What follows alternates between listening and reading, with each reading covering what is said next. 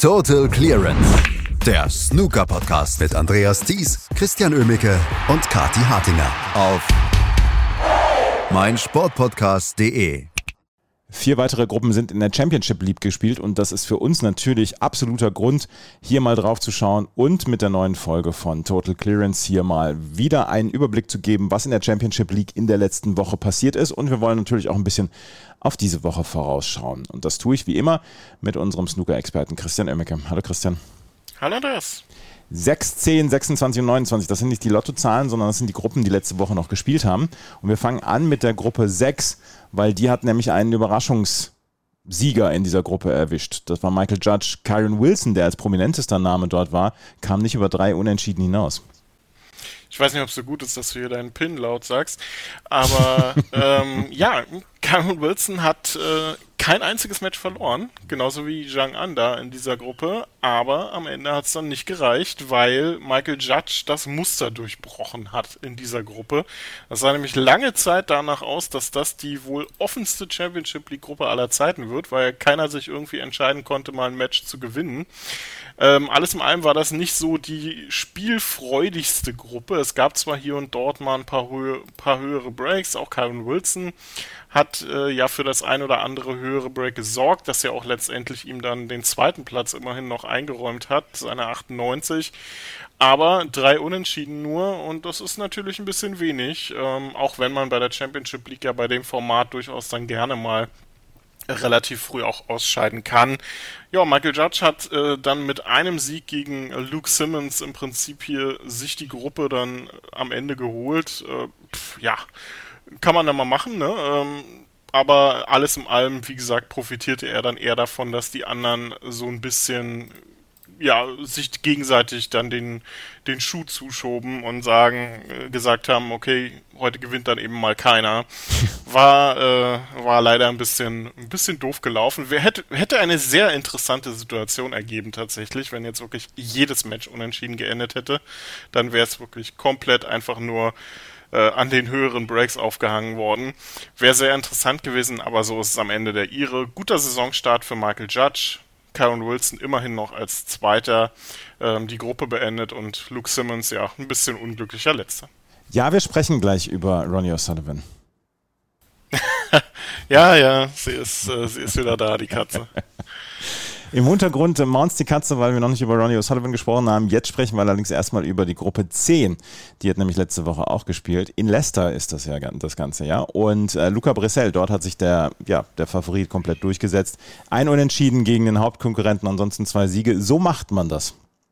So macht man das, ja. Wirklich sehr souveräner Auftritt von Luca Brissell, der auch ein sehr schönes Interview gegeben hat in, äh, in Leicester, wo er mit einem von World Snooker da an so einem kleinen Kanal hin und her gelaufen ist, sehr viele, ähm, sehr viele ja auch private Details mal so ein bisschen veröffentlicht hat, also wirklich sehr interessant. Ähm, hat es sehr gut gemacht, klarer und souveräner Auftritt von ihm letztendlich, also da war nichts zu meckern, es war nach zwei, nach den zwei Siegen klar, dass er der große Favorit sein wird.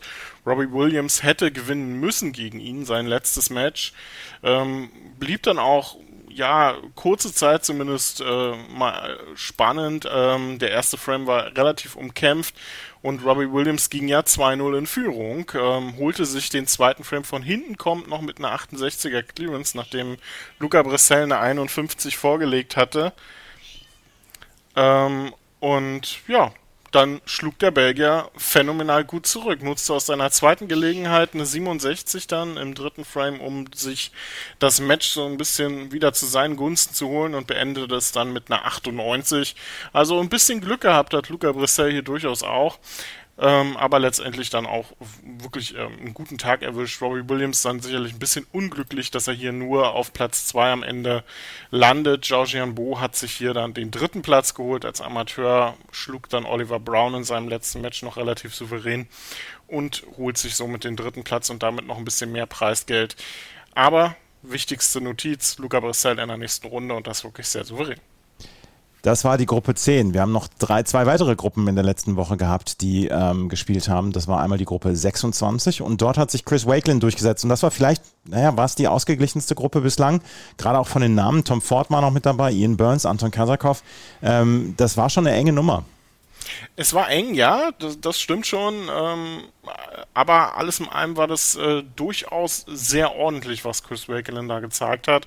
Also der hatte seine ersten beiden Matches wirklich sehr klar gewonnen und auch wirklich durchaus gutes Snooker gespielt.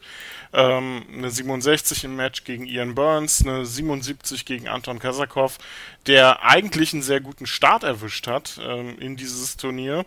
Ähm, ja, Tom Ford mit 3 zu 1 in seinem ersten Match geschlagen hat ähm, und das auch sein erstes Match als Profi. Also das muss man dann auch erstmal machen, jemanden mit so viel Erfahrung dann zu schlagen. Also für ihn sehr bitter, dass er am Ende dann trotzdem auf dem letzten Platz gelandet ist, nach dem er sein erstes Match ja so toll gewonnen hatte. Und ja, für Tom Ford war damit aber das Unheil einfach schon angerichtet. Der konnte dann nach, vor allem nachdem er nur, dann nur unentschieden spielte gegen Ian Burns, nicht mehr großartig was machen, musste dann zusehen, wie Chris Wakelin nach den zwei Siegen im Prinzip hier schon als Gruppensieger feststand. Anton Kasakov witzigerweise hätte ihn dann vielleicht noch gefährden können, aber alles in allem letztendlich wirklich sehr guter Auftritt von Chris Wakelin. Tom Ford wird Zweiter am Ende, knapp vor Ian Burns, da ist ein Frame Unterschied dann nur zwischen den beiden. Und wie gesagt, Anton Kasakov ein bisschen unglücklich, nach dem tollen Sieg gegen Tom Ford am Ende dann trotzdem nur Letzter geworden. Chris Wakelin also auch einer der Spieler, die weitergekommen sind. Und dann haben wir noch eine Gruppe, da hat sich allerdings wieder der Favorit durchgesetzt. Lüning hat drei Spiele gewonnen und ähm, die haben ja die Gesamtpunktzahl neun erreicht. Oliver Leins, das war so ein bisschen der der Ritter der traurigen Gestalt, möchte ich sagen. Ja, ähm, war nicht viel zu holen. Also immerhin konnte er zugucken, wie Lü Ning nicht nur die Gruppe wirklich sehr souverän gewann, sondern mit einer 135 auch das höchste, das höchste Turnierbreak bisher spielte gegen ihn. Ähm, ja, Oliver Lyons war leider nicht viel mehr als ein Statist und das hat mich schon ein bisschen überrascht, denn Oliver Lyons hat eigentlich ja eine sehr gute letzte Saison gespielt und da hatte ich schon ein bisschen mehr erwartet von ihm, muss ich sagen. Ähm, aber der hat den ganzen Tag überhaupt nicht in Breaks reingefunden. Das einzig Vernünftige war da mal eine 56, die er im ersten Frame gegen Lüning gespielt hat. Alles andere war Stückwerk.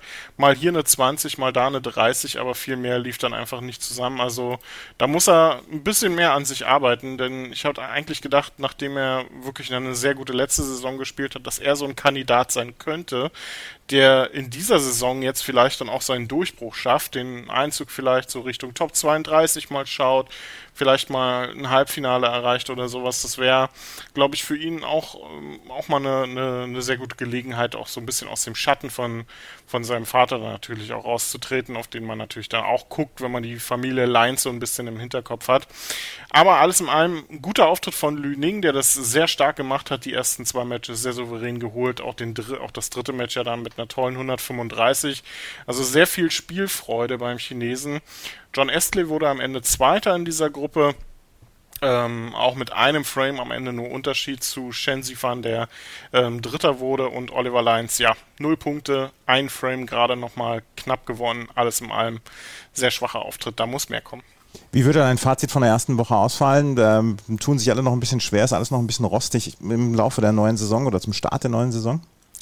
Ja, na klar, ist ja, man, man hat ja eine lange Sommerpause gehabt oder lange in Anführungsstrichen, aber man muss natürlich dann immer so ein bisschen reinkommen und da bietet sich die Championship League ja natürlich auch super an. Also, ähm, was will man da mehr, ne? Mhm. Ähm, man hat auf jeden Fall drei garantierte Matches, kann Spielpraxis sammeln und ähm, das haben einige hier schon sehr gut genutzt. Einige auch wirklich viel, viel Spielfreude gezeigt. Wie gesagt, Lüning mit einem sehr guten Auftritt. Zhao Shintong, auch Anthony Hamilton hat mir sehr gut gefallen in dieser Woche. Also da gab es einige Spieler, die sich so ein bisschen auch schon mal in den Fokus gerückt haben. Jetzt dann natürlich drei bis vier Wochen warten müssen, bis sie wieder dran sind. Aber ich muss sagen, mir gefällt das Turnier eigentlich ziemlich gut, um so langsam Schritt für Schritt in die Saison reinzufinden und ähm, ja auch dann jeden Spieler mal zu sehen, denn ähm, man kriegt ja nicht nur garantierte drei Matches, sondern man kriegt ja auch im Prinzip garantierte Streamzeit und das ist eigentlich dann auch sehr gut für, vor allem auch für die vielen neuen Spieler, die wir dieses Jahr haben. Und natürlich für etablierte Spieler. Und da kommen, damit kommen wir auf die vier Gruppen zu sprechen, die jetzt heute und morgen dann auch antreten, beziehungsweise werden jetzt wieder ja, vier Gruppen jetzt heute und morgen dabei sein. Und äh, es wird sich natürlich die ganze Zeit darauf konzentriert, auf die Gruppe 1. Und da ist ein Name da hervorstechen und wo man sich fragt, ja, wird er denn jetzt antreten? Christian, wird Farag Ajaib antreten heute? Ach, ich dachte, du sagst Alexander Osenbacher. ja. Denn der, der Schweizer ist nämlich auch in der Gruppe und der hat eine richtig harte Saison vor sich. Denn die Saison 21, 22 lief nicht gut. Alexander Osenbacher hat sehr viele Punkte zu verteidigen und wenn er nichts mit dem Tour Survival zu tun haben will, dann sollte er da wirklich schleunigst Punkte sammeln. Ansonsten könnte das äh, Richtung Saisonende ein bitterböses Erwachen geben. Und da bietet sich doch dann gleich mal an, dass er in einer Gruppe gelandet ist mit so namhaften Akteuren wie Alfie Burden und Farag Ajaib, ähm, die neben Ronnie O'Sullivan, dem siebenfachen Weltmeister, inzwischen dann antreten werden. Bisher hat er noch nicht abgesagt, der gute Ronnie. Ähm, vielleicht macht das dann so wie im letzten Jahr eine Gruppe spielen und dann äh, absagen. Ich hoffe mal nicht, ähm, denn auch für ihn könnte das ja durchaus ganz gute Matchpraxis geben ähm, und so ein Status quo nach dem Weltmeistertitel, denn viel gehört hat man in letzter Zeit ja von ihm jetzt auch nicht in der Sommerpause. Also durchaus interessante Gruppe. Auch Lukas Kleckers wird antreten in dieser Woche, allerdings erst in der äh, letzten Gruppe, die dann am Donnerstag gespielt wird mit Joe Perry unter anderem und Andrew Higginson. Ansonsten heute dann auch noch in der zweiten Gruppe am Start Jamie Jones, Sam Craigie und David Lilly unter anderem. Andras Petrov da auch noch mit dabei. Morgen dann Ricky Walden und Xiao Gudong unter anderem im Einsatz. Und auch der erste Auftritt als Profi von der Thailänderin Nucharut Wongharutai, die frisch gebackene Damenweltmeisterin. Also wirklich durchaus sehr interessante Gruppen, die wir auch diese Woche haben. Und wir werden uns in dieser Woche natürlich dann auch nochmal diverse Male melden mit dem Überblick über die Championship League und dann schauen wir mal, ob Ronnie O'Sullivan dann wirklich angetreten ist in dieser Gruppe 1 und ob er mitgespielt hat. Das alles dann in den nächsten Tagen hier bei Total Clearance auf meinsportpodcast.de. Total Clearance, der Snooker-Podcast mit Andreas Thies und Christian Oemicke auf meinsportpodcast.de.